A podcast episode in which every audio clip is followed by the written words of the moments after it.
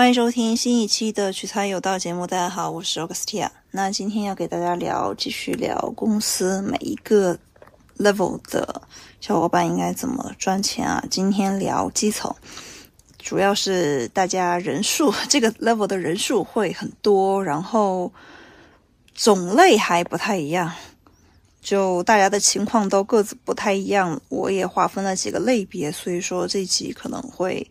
面向的大家受众会比较广。我们首先讲一下分几大类。第一类呢，就基层的可能是公司新来新来的小萌新，就是毕刚毕业毕业的小萌新。那么呢，你们就是处处在一种初级打怪的阶段，对吗？初级打怪的阶段。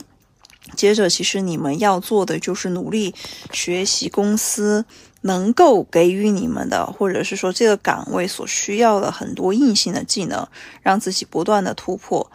这样，只有学习了技能，对吧？也可以现在用 AI 来辅助你们，能够学习的更快，掌握更多的技能，技多不压身。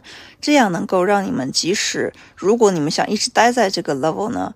也可以，但是呢，你们会成为技术性的牛人和达人，这是一条非常快速的，而且比较稳定的，不用去勾心斗角，像很多人的事情的一个通道。至少在中国大陆的环境中是这样，越学习你就赚的钱就越多，因为你学会的技能就越多，而且你学会的技能越多了之后呢，反而你可以成为一个团体的一个基层的小领导，你只要管技术上面的人员。就好，你可以把所有的技能都分派下去，接着自己只做那个最关键的部分就可以了。这样呢，你就会成为这个团体的核心，同时薪水也会咔咔往上涨。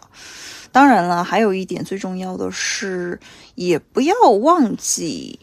在在学一些技能的同时，有同时呢会学一些先进的管理技能。我指的先进是一定要与时俱进的，不要拿国企就上一代八九十的那种老一套来管你现在要带带的那个团队。当然不排除你带那些团队当中肯定有年纪比你大的老油条。那么其实，但是呢，可能在现在这个更新的社会啊，不会特别多。不会特别的，因为如果有一天你成为了一个基层的小领导，那么你可能就带的人都比你要年轻，那么他们接受的其实是更加先进、开放和包容的一种管理方式。你不可能再用那种上一辈的那种管理方式来管他们，这样只会让你底下的成员流失率非常高。好，这是一点。这样的这条路径呢是非常轻松且愉快的，而且这样的小伙伴其实是很容易晋升到中层的。这就是你们最简单、直接、粗暴的赚钱方式。好，我们来说第二种。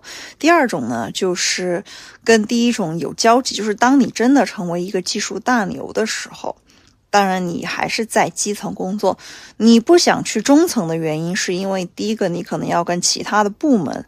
比如说，其他跟人打交道，比如说销售部打交道，或者是你本身就是一个小销售，然后呢，你现在要管很多销售的部，就是说管很多同，就是说跟你一样的很多小萌新，对吧？你们是一个部门，但是呢，你要去接触研发部，就这种，你会跟不同层次的，就是你要去跟不同层次的人打交道，但是呢，就是技术大牛他们有些很单纯，他们不想干这样。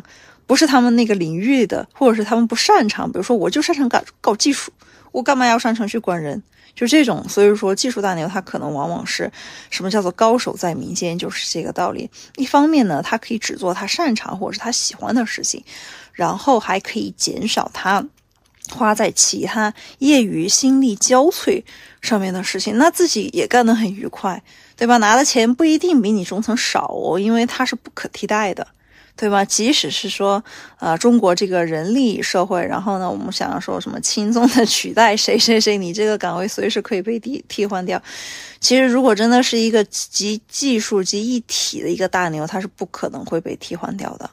但如果他手上还有很多的学历证书的话，那就，对吧？不断的为给自己添砖加瓦，那他绝对不会被替代掉。而且这样的人在基层是很吃香，他又不用负什么行政管理责任，然后呢，公司可能还需要他的证书那些，他所得到的金钱收获是很多的，而且他还可以可能会加班啊，可能会加班，因为他可能要解决很多问题，然后一家创业公司可能会招一个技术大牛过去，让他什么都干。尽可能的压榨它的价值，在中国大陆的话，现在这个创业环境是这样。但是如果是在二线、三线城市呢？如果一个技术大牛，对吧？过去可能还会喜欢享受政府的补贴，可能啊让他做的事情，比如说可能是个大公司嘛，就不会特别多，对吧？让他就是怎么说呢？就是这个单位啊，请到他也挺挺挺光荣的。然后呢，让他。对吧？多多做做场子，然后呢，以技术的方式或者是顾问的方式，这样来也可以，也挺好，真的也可以，也挺好。这样呢，就是这就是第二类啊，就跟第一类的小伙伴，就是如果有兴趣的话，可以往这方面发展。如果你觉得自己可能哎人你也比较感兴趣，想跟不同的人打交道，那么的话，你可以尝试一下上升到中层。那么你就 再往回去听上一集的内容。好，接着是说到了第三种类型。第三种类型的小伙伴呢，可能会有点可怜，就是你们一直是在基层，但是呢，你们是可能也是安于现状，或者是由于很多大环境的原因，你们不想，或者是也上不去，就是上不去中层，上不去中层，就类似于中层上不去高层是一样的。就然后呢，你们会觉得也是自己，哎，也有自身的原因吧。然后呢，也有大环境的原因。然后你也觉得现在就挺好，嗯，干的是一些比较轻量级的工作。然后呢，干的都是自己，虽然说自己啊是会被替代，但是呢，我就是一个纯纯的废柴打工人。我觉得这样的生活也很好。我也不就是说，你你自己也不想进步了，就我我就然后呢，就就这样吧，一天过一天，做一天和尚敲一天的钟，好像也没有什么不好，也挺好。嗯，接着呢，但是会会发现说，哎，公司有新进来的一些新同事，对吧？嗯，他们可能会去影响到你的地位，然后呢，你还可能会迫害他们，对吧？给他们穿小鞋啊什么的，哎，这也都很正常，因为每个人的。我是想说，每个人的发展的环境，就是一个人想要进步，面对他的其实不是一个光明大道。不会说一个人，比如说啊，我想要进步，或者是我想要减肥瘦身，或者说我想要学习，面临他的外界环境永远是群狼环伺、虎视眈眈。就是对于别人来言，而且的话，他自己的道路都是充满荆棘。就想大家想清楚这个点就好。就没有说会一定要给你提供一个非常好的一个学习环境，或者非常好的一个工作环境，让你不忙又不闲，还可以提升自己。反正我是没有遇到过，就是在中国大陆，反正我是没有遇到过。但是我在呃稍微香港嘛，稍微能够躺一些。接着是在美国西海岸的话，会更加鼓励你创新，因为我看到过一。段话，他说的很形象，就是说，西方的资本家只关心你在八个小时之内给他创造了多少价值，然后东方的资本家呢，可能会尽可能的压榨你的这个人，就是两者思维是不太一样的，两者思维是不太一样的。西方更关注你能够创造多少价值，所以说他会想着，哎，你这个人越创新越好，那么你可能带来的就不是那种呃倍数级的增长，是那种指数级的增长。然后两者的出出发点不一样，而东方呢就会认为说你这个人创造，哎，最多也就多少多少能带来，比如说一百万的收益，然后我就对吧，尽可能的压榨你就可以了。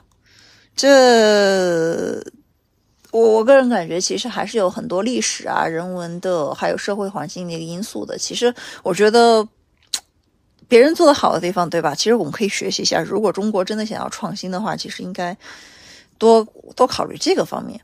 除非，除非你是把一个人就看成是一个 fix，就是一个固定的，他不能再成长了，那么他也就这样，那你去压榨他是 OK 的。但是如果这个人，如果你把他的把一个员工或者你把小伙伴看着他是可以成长的，无论他是有没有到三十五岁，对吧？他都是可以去成长的，那么就这个问题就很好解决。如果你把一个东西看成是非常固定的，那么早晚有一天它会被机器取代，说的也是这个道理。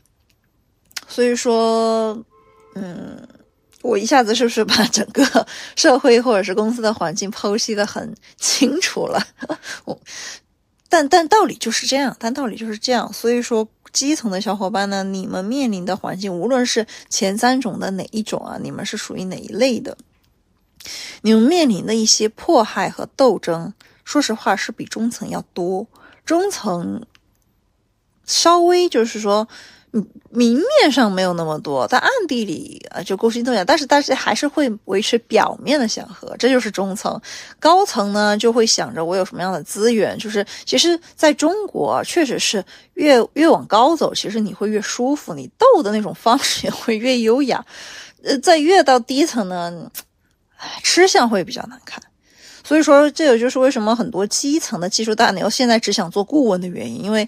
哎，基层确实是一摊子啊，乱七八糟的糟心事儿，人家也不想管，人家只想想纯粹的做一些让他人能够觉得开心的，或者是技术上的活儿，这就是这么个道理。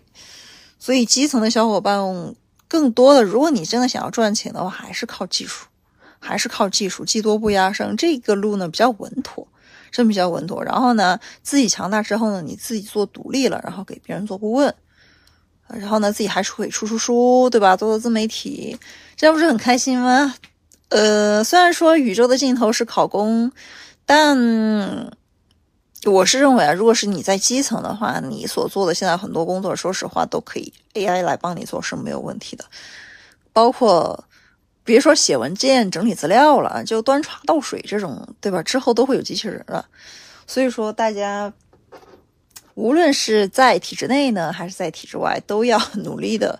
我个人认为啊，想想办法要增进自己的一个能力，无论是技术能力也好，还是管理能力也好，对吧？你可以学会去驾驭 AI 嘛，你就把它看成一个高级版的搜索引擎就行了，对吧？搜索引擎或者是绘图工具，高级版的工具。最关键的，其实你能不能用好这个工具，还是看你这个人是不是能够掌控这个工具，还是说让他来掌控你。对吧？如果让他来掌控你，你就会被取代，好吧？今天的节目就到这里，祝大家无论在哪个基层次吧，都能够基层也好啊，中层、高层也好，都找到自己想要的或者是热爱的，然后呢，从中赚到钱。因为你只有热爱它，那么你早晚有一天会赚到钱。如果你做着做着你就不喜欢或者是怎么样，那就说明你对它不是真爱嘛，或者是你只是觉得它很赚钱，所以说你才。或者是对吧？你才你才进入这个行业。好，今天的节目就到这里，我们下一期讲高层，下期再见，拜拜。